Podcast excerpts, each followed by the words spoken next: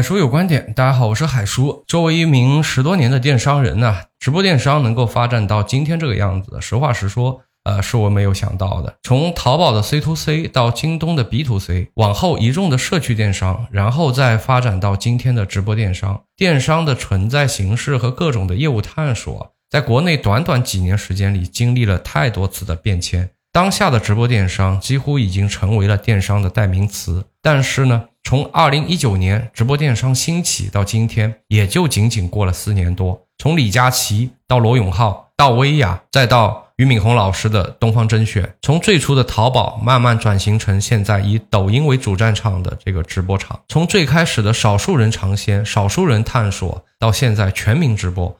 这个发展速度似乎来得太快，在这个过程当中，我们也看到了太多的造富神话。那么一个问题摆在我们面前：直播电商是否还有机会？直播电商是否还有成长的空间？在回答这个问题之前呢，我先聊一聊上个星期我所经历的两个事情。上一周呢，我驱车一千公里到南阳的一个工厂去看点货。在此之前呢，我是没有去过南阳的，这是我第一次去南阳。大家知道，南阳实际上是一个玉石的产业带。当车子开进城的时候，那种场面实际上是有吓到我的。大量的前店后厂，大量的摊位，大量的门市，所有的这些都在很大比例的这种这种商铺啊都在直播，包括我们合作的这个工厂，它也在直播。我真实的感受就是全民直播吧。就以前是听到这个词“全民直播”，但是你到了一个产业带，你到了那个城市，你是真实的感受到了这个全民直播。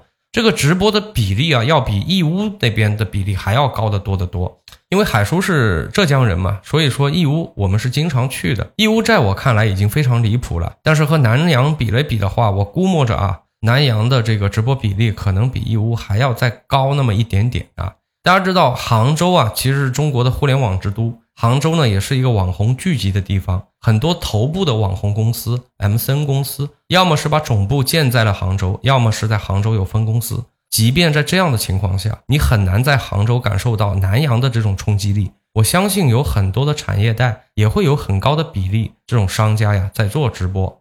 所以，全民直播这句话不是一句空话，这是可能真实发生在各个产业带上的一个真实的情况。那为什么那么多人向直播这个方向在聚集呢？我觉得原因很简单啊，因为它真的可以给商家带来订单。产业带上的商家之前他们是纯粹的 B to B，他们懒得去搭理 B to C 的订单的，太麻烦了嘛，事儿多量少钱少，对吧？谁愿意碰呢？这个最明显的就是在义乌了。如果大家早年去义乌买东西的话，商家是非常非常不耐烦个体来带一些私货回去的啊！如果你就买个一两个小商品的话，那么商家给到你的价格是不便宜的。但是如果说啊，你是十个百个的去购买的话，那他能给到你的价格是绝对让你折舌的。还是挺便宜的啊！而现在由于直播的兴起，这些产业带上的商家也在慢慢的发生变化。许多的作坊啊，许多的小工厂啊，基本上都会请个一两个主播帮他们做 B to C 这块业务。以前呢，这块业务呢，更多的是放在阿里巴巴，但是今天呢，这块业务似乎开始转移到了直播间啊。这样的改变呢，目前已然成为现实了啊！要相信自己看到的，所有的商人都是聪明的，所有的商业都是逐利的。既然越来越多的商家开始做直播，一定是因为这个赛道目前相对其他赛道来讲的话，它可以拿到更多的订单，还是有一定的红利可以攫取的。注意，我说的是相对啊，相对其他赛道还有一定的流量红利优势，这个是相对的啊。总体难度的话，你跟一五一六一七年比，那肯定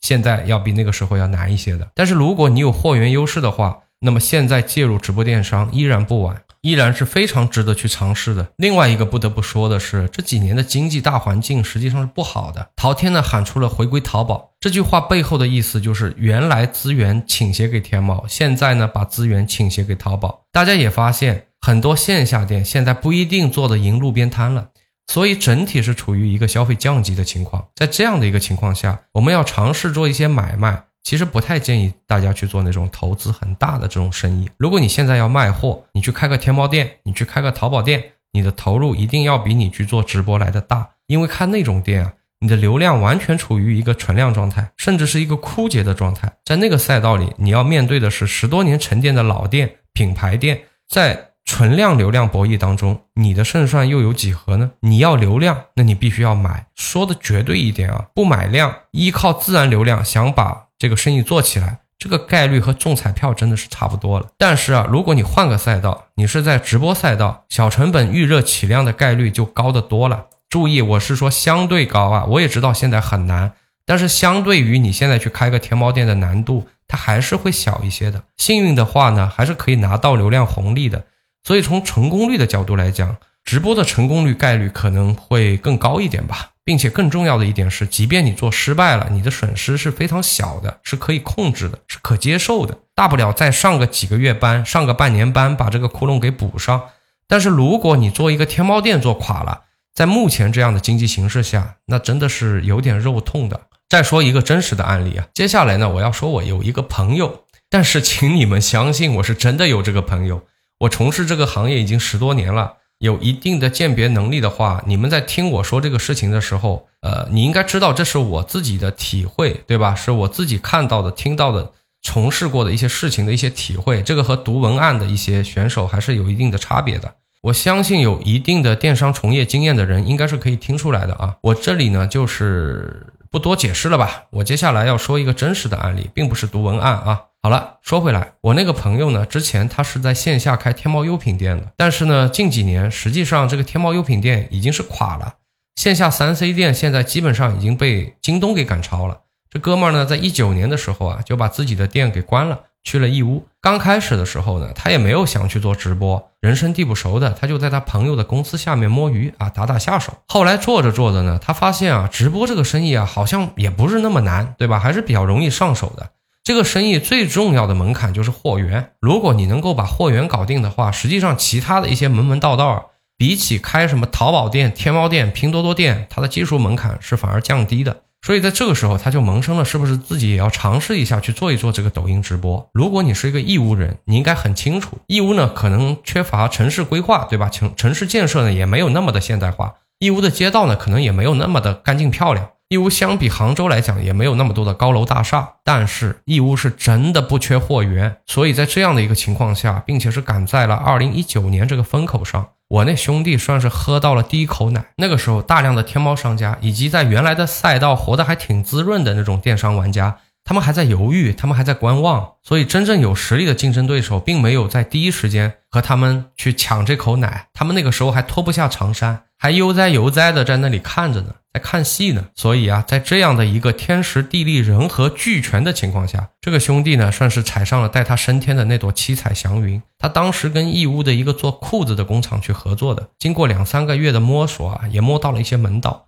从最开始的时候，他都不知道怎么给直播间打光，也不知道怎么拾音啊，那就一点一点琢磨，就一个破手机就这么开始播了啊。但是那个时候，其实直播也就刚刚兴起了。所以说，对商家的要求也没有那么的高，并且呢，在义乌啊是有这样的这个工作氛围的，身边大量的朋友都是同一时间冲进了这个赛道嘛，所以大家就一起学习，一起进步，一起讨论，不是在直播呢，就是聚在一起讨论怎么直播，对吧？就讨论关于直播的一些问题啊，交换一些关于直播的资讯，在这样的一个大环境下，加持丰富的货源，所以说这批人的成功是有一定的必然性的。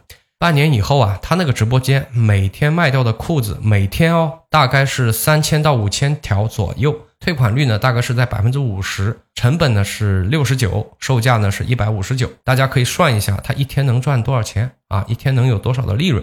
当然，现在的竞争是越来越激烈了，难度也是越来越大了，红利期呢错过了就错过了。但如果说矮子里挑个将军的话，你想要创业的话，你想要改变现在的窘境，你要赌一把。把风险控制在可以接受的一个情况下来赌一次阶层跃迁的梦，那么我觉得直播毫无疑问可以是算一个的。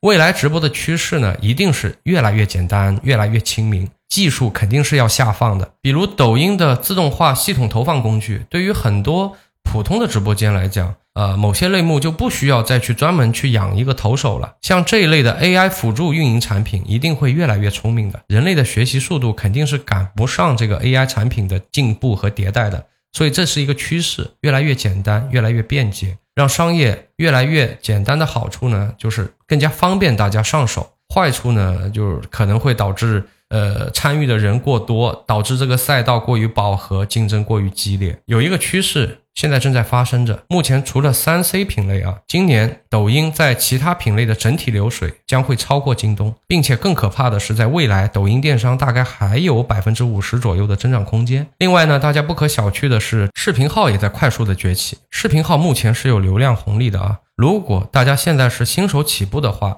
我建议可以先不碰抖音，可以先去尝试一下视频号。目前视频号的流量正在快速的增长，你可以观察一下你身边的人是不是越来越多的人开始使用视频号了。所以，如果你是一个新手，你并没有在抖音上有一定的根基和积累的话，你可以先来尝试一下视频号。当然，以上都是我的一些个人建议啊，仅供您参考。好了，那么本期节目呢，最开始的那个问题，如果你不想上班，你也没法躺平，直播电商是一个好生意吗？虽然现在看起来竞争已经非常激烈了，已经甚至是感觉是红海了啊，看起来是饱和了。但是在当下的环境里，如果我们横向进行对比的话，你会发现它依然是一个很好的创业方向，依然是一个好生意。可预见的未来还会有一个不小的增长空间。我是海叔，做了二十年生意，对于商业有自己独立的见解。如果你喜欢我的节目，希望你点赞、关注、转发。今天节目呢就聊到这里了，让我们下期再见，拜拜。